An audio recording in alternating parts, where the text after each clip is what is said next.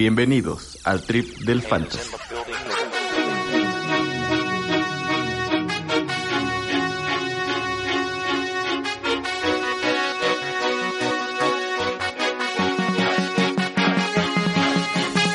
Muchachos, ¿cómo estamos? Bienvenidos a este primer podcast del Trip del Fantasy. Muchas gracias por darle clic, por estar aquí con nosotros. Nuestra finalidad únicamente es brindarte de las mejores ideas, los mejores consejos y el mejor trip para este fantasy.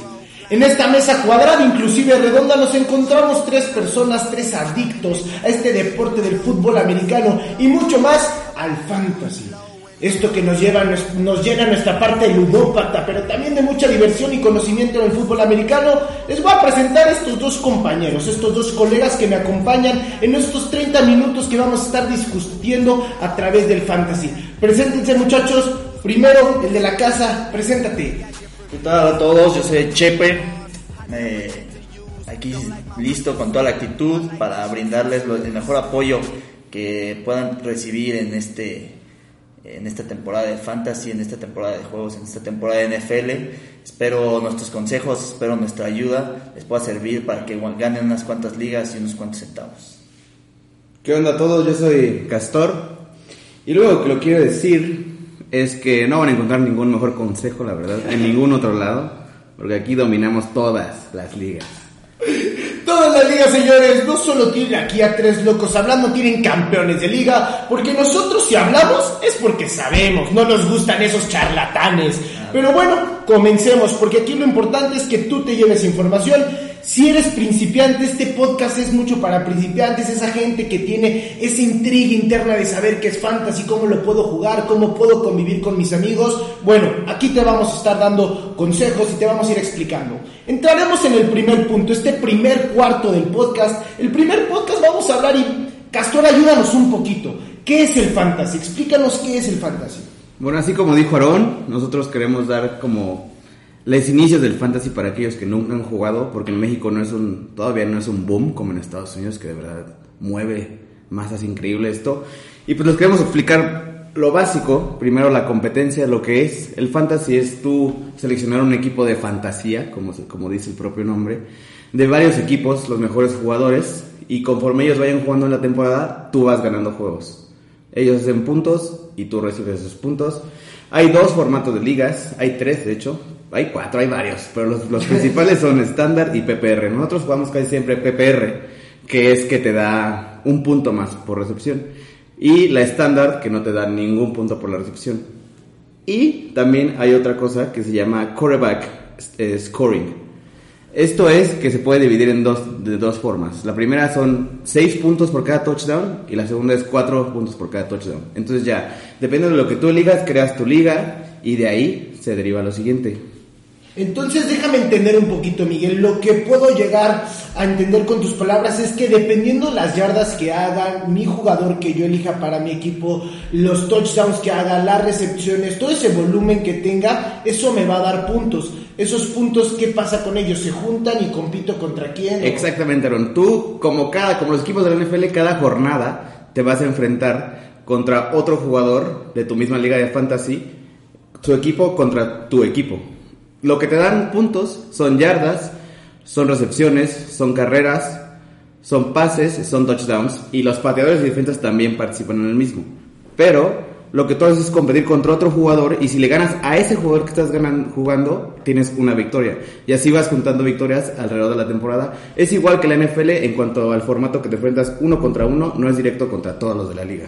Perfecto, pues nos queda un poquito más claro y seguro dices, a ver, jugadores, a ver, entonces puedo jugar con más amigos y aquí es cuando vamos a entrar con Chepe. Chepe, cuéntanos un poquito, estas ligas de cuántos jugadores son, cómo va a ser el roster de mi equipo, vamos a aclarar un poquito estas dudas que pueden estar surgiendo en el público. Sí, como comentaba Castor, hay varios formatos de ligas y en esos formatos también entra el formato de cuántos jugadores va a haber por cada liga, ¿no? Eh, hay formatos, el más básico es el de 10 equipos y el otro que más se usa es el de 12 equipos, ¿no? Entonces tú puedes jugar con 10 amigos o con 12 amigos y cada quien tiene su equipo de, de jugadores de fantasy.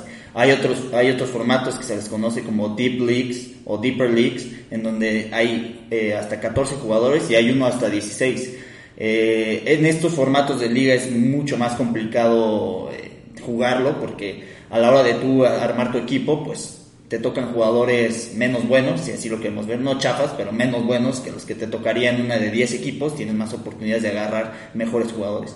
Entonces, nosotros nos vamos a enfocar más en las de 10 y 12 eh, equipos. Acá estamos empezando una liga de 14, que vamos a probarla, a ver qué tal nos funciona.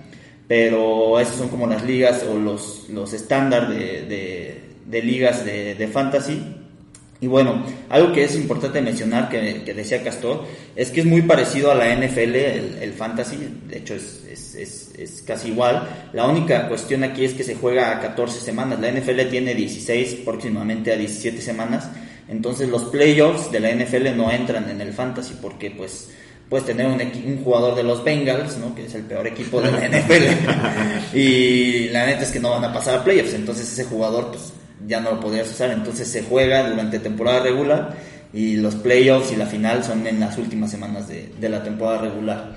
Ahora, el roster. El roster se, se forma con un coreback, hay otros tipos de formato, pero el estándar es con un solo coreback, dos corredores, dos receptores, un ala cerrada o un tight un jugador flex, que el jugador flex puede ser o un corredor o un receptor, eh, una defensa, que en la defensa se, tú escoges, por ejemplo, la defensa de los Seahawks y tienes, o sea, lo que haga toda la defensa es de los Seahawks, te va a contar a ti, y un pateador. Ese es el roster que, principal o el roster titular que tú tendrías en tu equipo de fantasy. Después viene tu banca, que está compuesta de seis jugadores, que normalmente pues son, eh, tienes que tener como un reemplazo para cada posición. Eh, porque ahorita vamos a hablarles de, de, lo que son los bye weeks o las, las semanas donde no hay partidos donde pues a lo mejor uno de tus corredores no va a jugar esa semana, entonces tienes que tener un corredor suplente para que lo cambies por ese jugador que no va a jugar. Pero eso es básicamente lo que es el roster. digo que hay otros formatos donde se juega con dos corebacks o que en tu, en tu flex puedes meter a tu tight end, pero el tradicional es ese que les comentaba. Muy bien muchachos, espero que les haya quedado claro y vamos a pasar al segundo cuarto. Este segundo cuarto donde, como te lo mencionamos al principio de este podcast, este podcast es para la gente que son novatos, que van empezando, entrando en esta dinámica del fantasy. Vamos a hablar acerca de unos 10 consejos para novatos que nosotros escribimos, que creemos que te pueden agregar valor. Y comenzaremos. El primer consejo, Miguel, ¿cuál es el este, primer El primer consejo que yo le daría, que es algo que frecuentemente pasa, de hecho, entre nuestros amigos, es la paciencia de los jugadores. Tendemos a ver una semana mala y decimos, no, este jugador, qué chingada está pasando con él. Y buscamos un trade y lo vendemos más bajo o lo soltamos a waivers, que eso ya es más todavía increíble, pero se suele pasar. Entonces, lo primero para novato tú es paciencia. Siempre mantén la paciencia. Es decir, aunque tu jugador tenga dos, tres semanas malas, si es un jugador de primer, de primer, de primera ronda, se puede decir, va a tener buenas, buenas semanas. Entonces tú dale paciencia a tus jugadores y dale paciencia a tu equipo. Porque puedes empezar con un 0-4, eh, empezando perdiendo los cuatro seguidos y tú ya estás hasta el rifle de todos tus... Bien aguitado. Bien de todos tus jugadores y quieres cambiar absolutamente todo, pero no. Tienes que pensar, ver y darle paciencia. Puede que acabes 8-4 y ganarla como el castor, todas. y el siguiente el siguiente punto, y para mí es hiper importante, yo soy una persona que le encanta estar recopilando información y hay que estudiar, señores, si vamos a jugar esto hay que hacerlo divertido, si estás en este podcast es porque te gusta ganar igual que nosotros y para ganar hay que conocer un poquito más que tus rivales. Es súper importante que te estés llenando de esta información como en este podcast y que también estudies pues cómo se utilizan los sistemas ofensivos cada jugador, qué equipo va a tener más victorias, todo eso, indagar un poquito más en el fantasy, meternos en los jugadores, investigar, sigan cuentas, hay muchísimas cuentas en Instagram, en Facebook, en Twitter, de expertos que quieren también comunicar su conocimiento a través del, fantasy. Entonces, métanse, estudien, dedíquenle tiempo si quieren jugar a realmente conocer que al final, si te gusta el fantasy, amas el americano. Y si amas el americano, dedícale un ratito, échale una leidita y sigue cuentas y mete seguir a tantas modelos tontas que a veces no sirven de nada. Vamos a meternos al fantasy. Entonces, Chepe, tercer consejo, tercer consejo, Chepe. Eh, antes de entrar a este tercer consejo, que es muy importante, no quiero dejar de lado mencionarles que en el fantasy la suerte juega un, par- Sí. una- un papel muy importante en todo, Sí. ¿no? O sea, como en la vida, ¿no? La, la- la suerte es algo que pues, no controlamos ni, ni tú, Castor, ni Aarón, o sea, nadie lo controla. De hecho, la otra vez estábamos platicando de que 60% del juego, 40% del juego es, es suerte. Sí, o sea, puedes estudiar todo el día, así como dice Aarón. Puedes este, tener, no sé, la llave secreta de que este va a ser el mejor jugador este año. Pero pues nada, nada es un juego real. Entonces no estás a expensas de que ese jugador se lesione en la primera jugada y ya valió más esta temporada, ¿no? Entonces la suerte juega un papel muy importante. Así que lo que digamos nosotros no es ley, no es nada absoluto, ¿no? O sea, todo puede pasar. Eh, nosotros jugamos hace tres años eh, en nuestra liga que se llama Omaha y el campeón de esa liga drafteó con su primer pick a Aaron Rodgers, ¿no? Entonces, entonces todo, todo, todo es suerte en, en- en el fantasy, ¿no? Eh, y con eso voy a, a mi tercer consejo, que es draftear coreback.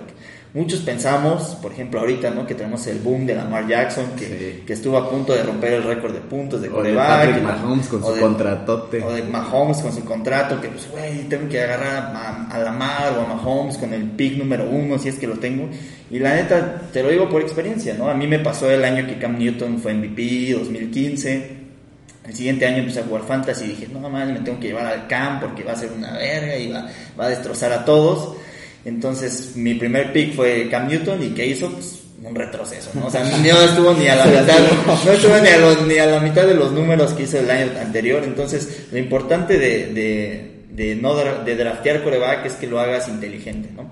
Hay corebacks muy caros, como les, como les comentaba Mahomes o, o Lamar, que pues están yendo en segundas rondas, algunos hasta en primeras rondas, ¿no? Que, que pues a la larga muchos corebacks te van a dar a lo mejor no el mismo número de puntos, pero similares. Entonces tú puedes agarrar un coreback un Russell Wilson, un Dak Prescott en una ronda este, 8, en una ronda 7, ¿no? Donde ya tuviste jugadores mejores que te pueden dar más puntos antes que, que gastar tu, un pick alto en un coreback. Entonces siempre eh, mantén tu, o sea, precauciones al draftear un coreback y no lo hagas a un precio muy caro. Exacto. Y precio caro para nosotros, como lo dice Chepe, creo que son las primeras cuatro rondas. Vamos a profundizar un poquito más adelante en esto, pero eso es lo que se me hace caro. Ahora, otro consejo que yo les puedo decir es: no caigan en el marketing, muchachos, no caigan en el marketing. Chepe lo acaba de decir muy claro. Como el de la mar ahorita. Como el de Lamar ahorita. De hecho, mi ejemplo mucho era Lamar y Patrick Mahomes, que son jugadores que, desde mi perspectiva, te van a dar el resultado de un coreback de octava ronda, como un Ryan Tannehill. Yo confío mucho en Nick Foles también por ahí. Hay varios corebacks que voy mencionando que yo que van a dar, que van a dar puntos. Y Primer mal consejo de Aaron Nick Foles. Ay, a ver con mi Nick Foles, bebé, la vamos a romper. Pero bueno, también eh, regresando al tema del marketing, muchas veces queremos pensar que como terminó la temporada, así es como va a arrancar. Un ejemplo para mí claro es Higby, el ala cerrada de los Rams.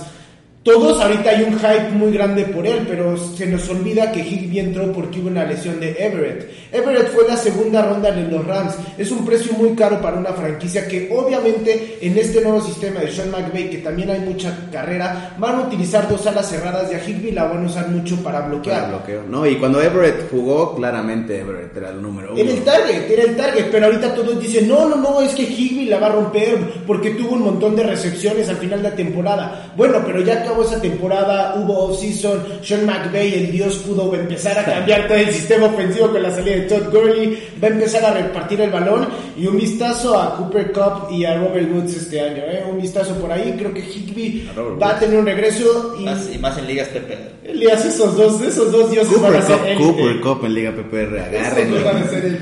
Y bueno, regreso a, este consejo, no caer en el marketing, señores, hay que echarle estudiada. Y vamos con el siguiente, Chepe, te toca a ti de nuevo, te toca a ti de nuevo, Chepe. Bueno, el siguiente consejo es hablar de jugadores del mismo equipo, ¿no? Como puedes tener un, un coreback, un corredor, un receptor, pues podrías tener, si tú eres fanático de los Bucks, ¿no? Como Castor. O de los pues- taqueros, de los taqueros, ¿no? Eh, Está difícil, está difícil. Porque está difícil tener a Zeke y a Mari en el mismo equipo. pero- No, no pero está difícil. Está difícil. Lo puedes llevar en primera y en tercera. No, en pero- tercera. Va a quedar tercera. Pero depende de muchas cosas. Pero como Castor, ¿no? Castor el año pasado tenía a James, que era el coreback de Tampa, tenía a Mike Evans y tenía a Chris Godwin, dos corredores. Los ¿no? Howard. Los dos receptores de Tampa, eh, tenía a a OJ, que era el ala cerrada, y tenía el corredor, este, ¿cómo se llama? A Ronald Jones. A Ronald Jones. bra- bra- bra- me estás poniendo como si fuera un idiota.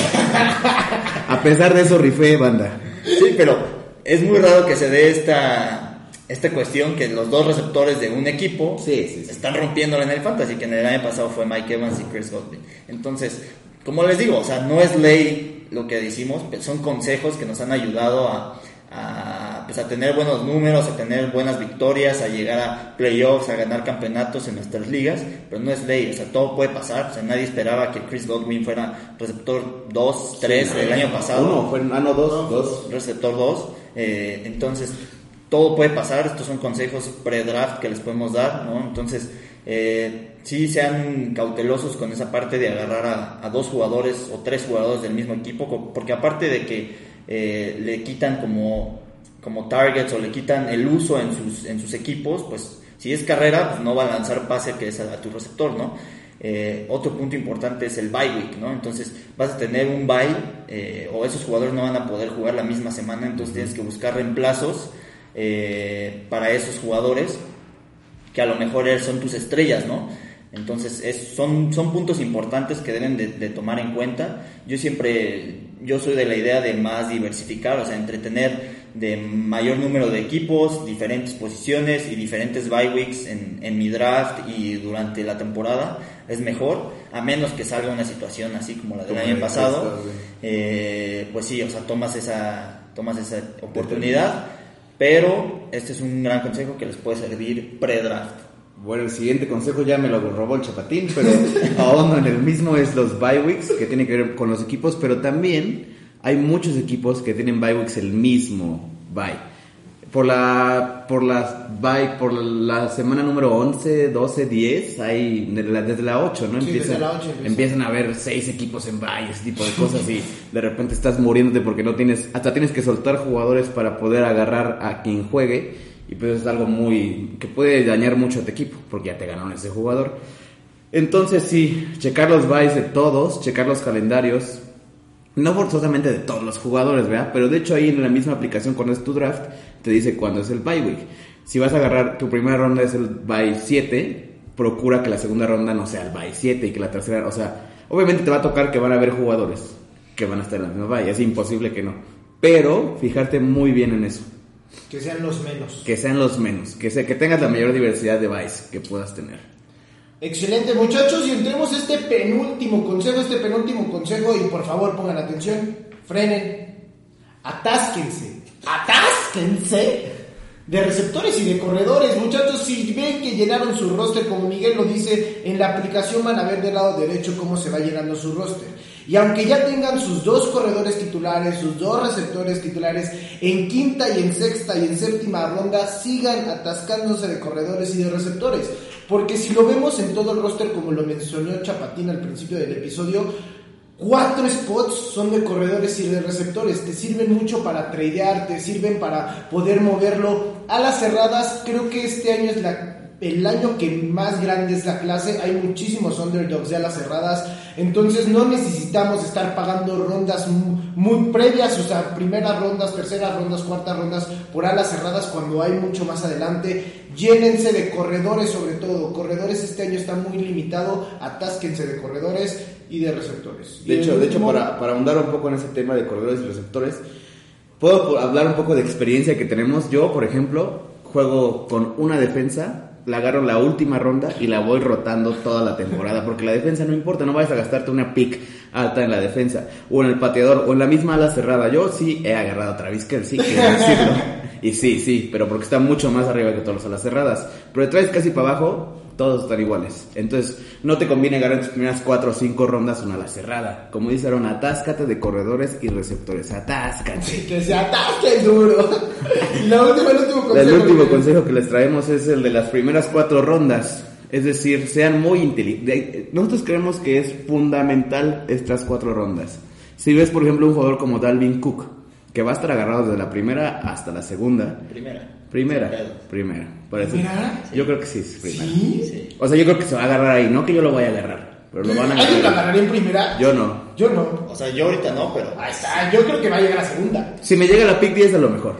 Pero bueno, estoy poniendo el ejemplo de Dalvin Cook porque es un boom or bust. Esto quiere decir que o puede tener un temporadón o puede tener una lesión en la primera semana y ya valió toda la temporada por Es ese David mismo jugador. Johnson. Es, es David Johnson. Yo agarré a David Johnson la pasada.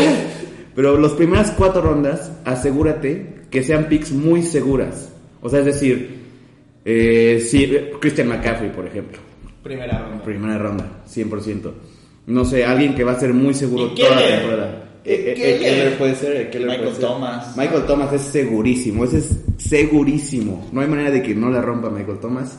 Sí, Eh, sí, exacto. Todos son esos son, todos esos son primera, Son primera ronda. ronda. Yo creo que aquí lo que también quieres dejar claro es la importancia de las primeras cuatro Exacto, rondas, ¿no? exacto. O sea, que realmente vayas por jugadores que sabes que van a tener un éxito porque sus equipos van a tener constantemente puntos, se van a acercar a la zona de anotación. Entonces, como decir, si te toca por decir primera ronda eh, y te agarras a, a CMC, bueno, ya tienes un Exacto, corredor súper bueno, ya le atacas a receptores en las otros tres picks, pero importante que sean jugadores que sepas, no tomes riesgos ahí en tus primeras cuatro. Para eso yo creo que está de las cinco en adelante.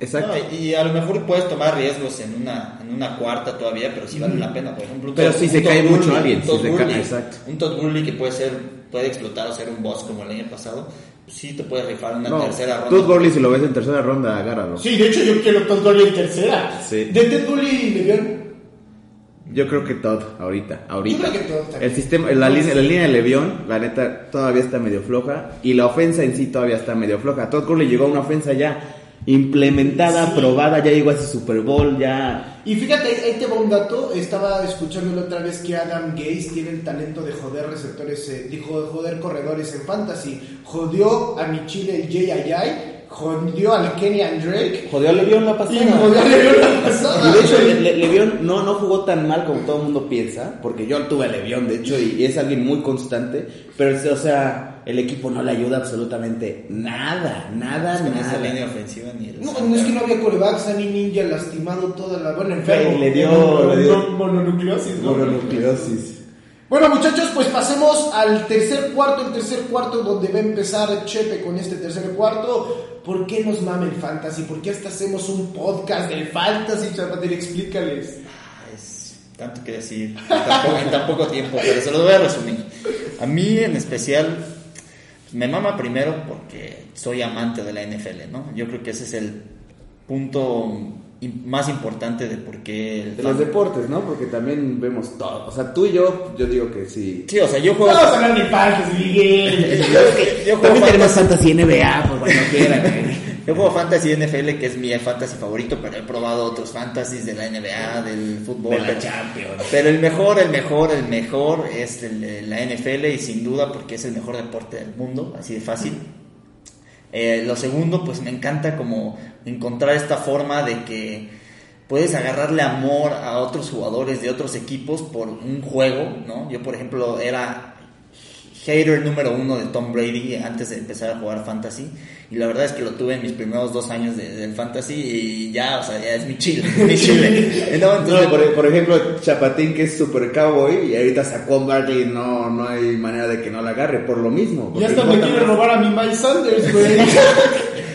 Es que el fantasy es diferente. Si tienes que Sí. tienes que quitar o poner de lado un poquito el amor o quitarte la camiseta un rato porque pues yo yo sé, o sea, yo sé que a lo mejor mi, los jugadores de los vaqueros pueden ser buenos, pero no le van a quitar el puesto a un CMC o a un Saquon, ¿no? O sea, de receptores si tengo a Mari o tengo a Julio Jones, pues voy a ir por Julio Jones, ¿no? Entonces esa- Fuertes declaraciones de Chapatín aquí. esa parte, digo, no quiere decir que no sea Cowboys fan de corazón de aquí hasta mi muerte, pero para el fantasy sí tengo que dejarlo un poquito de lado.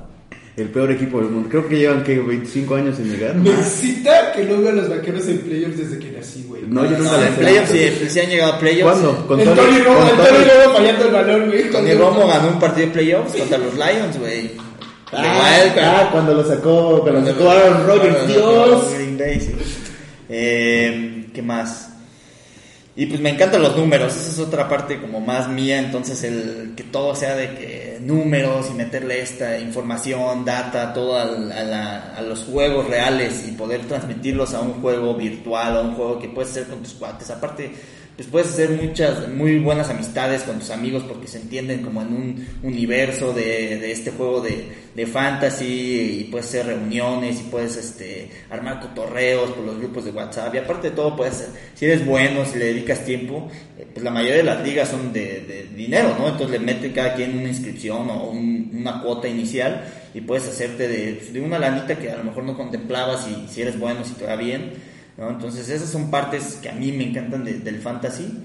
Am, y desde que lo probé hace cinco años, digo, no, no, no, no tengo muchos años jugando fantasy, pero desde que lo jugué, o sea, ya me volví adicto. Hace dos años estuve como en siete ligas, la verdad, no, no se lo recomiendo. Yo, yo el año pasado estuve en cinco ligas en y la verdad no se lo No recomiendo. se lo recomiendo, te consume. O sea, sí, sí, me encanta el fantasy, pero estar en siete ligas, la verdad, era un martirio. O sea, el año pasado dije, ¿sabes qué? Tres máximo. A lo mejor este año juego tres otra vez. A lo mejor ya muy exagerado cuatro, pero, pero tres yo creo que es un Yo buen número. cuatro. Porque es dedicarle mucho tiempo, ¿no? Y es, y es tener jugadores en- distintos y ver que este, analizar cosas distintas. Entonces, les recomiendo que no se atasquen de ligas. Sí, sí, a lo mejor tienen tiempo libre, pero los va a consumir, ¿no? Entonces, Sí, sí, sí. estos son los consejos que yo les puedo dar y por qué a mí me da, me mama el fantasy.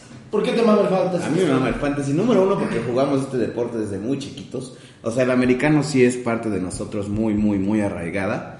Y yo he visto el americano toda mi vida. La NFL la he visto toda mi vida, todos los partidos. Porque mi papá también es un fanático del americano, de la NFL. ¿Por qué le vas a los Bucks? Y le voy a los Bucks. Porque el primer Super Bowl que vi fue en el 2002. Con la mejor defensa de la maldita historia. De la maldita historia. Que, que, bueno, yo ya vi un Super Bowl, ¿tú? Cero. Pero bueno, me mama el fantasy número uno porque me mama el americano, me mama la NFL y también me mama esto de competir. o sea, restregar en la cara ca- de mis amigos que me la soban está increíble, la verdad. Y cuando eres bueno, pues sí puedes jactarte de estar acá cotorreando y diciendo. Como yo, ¿no? En primer lugar todos los años.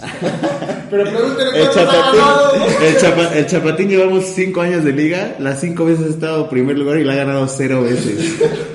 Cero. Ahí es cuando les digo de la suerte, ahí es la suerte. Sí, sí, sí. A ti, Aaron, ¿por qué te mama? No es que a mí no me mama. A mí me excita el fantasy, me excita el fantasy. Creo que tocaste el punto medular de todo esto, Miguel. Me mama competir, me mama saber que puedo ser mejor que unos amigos, joderlos en el grupo de WhatsApp. Y creo que lo han mencionado los dos muy bien. Amo el deporte, me mama el americano. Desde que juego fantasy me gusta más el americano porque tengo un cariño por muchos jugadores. Ya no solo por Eagles, por la mejor De hecho, de hecho eso, eso es algo que amigos que no veían la NFL antes, ese es como lo medular, que se meten en el deporte y les empieza a mamar ya la NFL, no solo el fantasy, todo el trip de la NFL ya les empieza a gustar, que es lo que hace el fantasy. Es lo que hace el fan, es que te sientes parte del NFL, ¿no? Es como, es que es mi jugador, es que este es mi Chile que me va a hacer ganar campeonatos. No, hombre, ya después que nos metamos en temas de Dynasty, cuando te puedes quedar un jugador para, para ti, para tu equipo, wow, realmente son emociones que te llenan de vida y por eso a mí me excita el fantasy y competir y decir que todos me la pelan. Eso también es muy cierto. Señores, porque dejen decir que el rey de Omaha soy yo, yo. Pero yo tengo dos, tengo dos años ganando, ¿eh? Nada, les El aviso. pasado ya quedó atrás. Es, es- es media liga mía, media liga. Aquí solo hay una corona y está en mi terreno. Muy bien, muchachos, cuarto, cuarto, nos despedimos. Últimas palabras y vamos a decir un bust. ¿Qué es un bust? Es un jugador que todos piensan que se va a pasar de lanza esta temporada, pero va a terminar siendo un mecazo. Que realmente va a tener una gran. Un, ay, ni, ni pude diccionar bien. Va a tener una regression gigante porque no va a dar los resultados que todo el mundo está esperando. Chepe, empieza con este cuarto, cuarto y despídete. Bueno, pues muchas gracias a todos por escucharnos. Para los poquitos, muchos que se hayan escuchando al Trip del Fantasy, esperemos sea su, su podcast de fantasy de cabecera para esta temporada, que podamos ayudarles a, como les digo, ¿no? a ganar unos cuantos partidos, unas cuantas ligas, darles buenos consejos. Eh, les repito, nada es absoluto, nada es ley de lo que les decimos. Y bueno, para finalizar, mi jugador bust de este año, así como lo fue. ¿Quién fue el bust del año pasado? David Johnson se podría David. Johnson, yo lo tuve en pick 7. Sí, David Johnson, eh, ¿quién más fue un boss? Le'Veon Bell, también Todd Pues Gurley. Sa- Sa- Saquon se puede decir que fue un boss, pero porque, porque se, Porque porque se se perdió la temporada. O sea, él jugó, todo lo que jugó lo jugó extraordinario, pero se perdió bastantes juegos de la temporada. En temas fantasy, Exacto. sí fue un boss porque no dio los puntos que si vemos el jugador como una acción, no dio los dividendos que todos esperábamos. Pues sí, digo, yo creo que mi, mi boss de este año, así y lo va a continuar siendo porque el año pasado también fue un boss bastante grande, es OBJ. ¿no? Entonces, lo tienen rankeado, lo tienen rankeado bastante alto, de hecho, primera. es el número principio- 52 en average draft. Pero esta es position. la ronda, ¿no? Es Esta tercera es tercera ronda. Sí, pero- Yo sí la andaba targeteando. Y aparte, Tercera, o sea, se está yendo en segundas rondas donde se me hace un precio Sí. bastante caro Mejor de, de un, de un receptor. Eh, bueno, de un receptor de su calibre. Yo creo, que, yo creo que ese va a ser un gran bust este año porque Cleveland se va a dedicar a correr la bola. Entonces tienen ahí un monstruo de dos cabezas en, en- en los corredores que si van a lanzar pases va a ser a las alas cerradas, van a ser una, una- un esquema distinto con este nuevo head No, y. Jarvis. Se ve claramente que Baker le gusta a Jarvis. Sí. No, y sí, el coordinador ofensivo va a afectar mucho porque el coordinador el- ofensivo es el de vikingos. que Es el head coach. Es el head coach. Es el coach, head coach. ya- Pero ese güey se fija en carrera, en carrera. O carrera, sea, vimos sí. a Dalvin Pero en el play action, yo creo que en el play action, pero sí, Jarvis va a tener mucho. Jarvis es el slot, Jarvis es el preferido. Cuando Odell, cuando Odell, cuando Baker está en, en cualquier situación de presión, busca a Jarvis. Entonces ese es mi consejo para que estén precavidos con OBJ, con el precio de OBJ. No digo que no lo drafteen, ¿no? Pues es OBJ, o sea, obviamente lo tienes que draftear, pero si está Dudoso. yéndose en segunda ronda y así, es la verdad no vale la pena. Sí, no. Bueno, este, igual como Chapatín, ojalá les haya gustado, ojalá sigan con nosotros. Es nuestro primer podcast de Nos Chance, pero yo creo que vamos bien, vamos bien, vamos Sí. bien, porque de aquí sabemos y aquí ganamos. Entonces, entonces, aquí van a tener buenos consejos. Y yo me voy a ir con mi voz con alguien bastante alto, que la verdad todo el mundo va a decir, qué chingados contigo, pero yo no confío nada en Tariq Hill. Simplemente porque Tariq Hill tiene una tendencia a tener dos partidos de beta a la reata y dos partidos se muere. Yo lo tuve hace dos temporadas y lo odiaba, lo odiaba con ganas, de verdad, no soportaba a Tariq Hill. Además, ¿Te a mí? se lo, sí, se lo traía al chapatín y, y gané yo. Este, y aunque el sistema, o sea, aunque Pat Mahomes sea Pat Mahomes, Pat Mahomes se va a pasar de reata con el que tenga puesto ahí, no importa quién sea, pero la verdad Terry Hill siendo que es un one trick pony, eso quiere decir que nada más tiene unas, tiene dos, tres rutas y se acabó. Lo pueden cubrir bastante, no, no, o sea, la velocidad del Terry Hill es el pedo, pero pues aún así no me importa, yo no confío en él, yo lo ¿A odio. a quién drafteas antes que Tyreek Hill? A Tariq Hill, al Davante Adams antes, mucho fácil, al Julio antes, o sea, aquí estoy viendo el, el ADP, a Chris Godwin lo, lo drafteo antes, Al Cooper Cup que decías, ¿no? al Cooper Cup, eh, se me hace ya bastante, bastante... Sí, ¿no? O Mira, sea, yo te digo que no, yo te digo que no draftes a Tariq Hill en la primera ronda. Si Ah, te no. cae en la segunda ronda al final, obviamente, Ok, pero no ¿qué te va a caer ahí. Kenny Goladay o Tyreek Hill. Yo creo que ahí estaría chance en Kenny Golladay. Y ahí sí ya te estás poniendo bravo, güey, ya te estás poniendo bravo. Muchachos, nos vamos a poner más bravo porque yo les voy a hablar del corredor rankeado número 11 para ligas PPR. Fue mi Chile, me dio un campeonato en el Rey de la mano con Devante Adams. Estos dos hermosos jugadores me llevaron un campeonato, pero mi tocayo. Aaron Jones, señores, Aaron Jones se nos va a caer, se nos va a caer. ¿Y por qué lo creo? Yo drafté a Aaron Jones porque sabía que Aaron Rodgers iba a recorrer todo el campo y en la yarda 1 se le iban a dar a Aaron Jones. Pudimos ver que el- eh, la dependencia de touchdown de Aaron Jones fue gigante, Enorme. pero este año está Davante sano. Y le van a tirar todo a Devante en zona de gol. Y también draftearon a AJ Dillon, eh, un corredor, lo draftearon en la segunda ronda, si no me equivoco. Entonces creo que Aaron Jones ahí también con Jamal Williams, creo que va a haber ahí un comedy. Va a tener un gran regression. Lo siento, Tocayo, pero te vas. Igual que Aaron Jones, nosotros nos vamos, señores. Esto fue el trip del fantasy.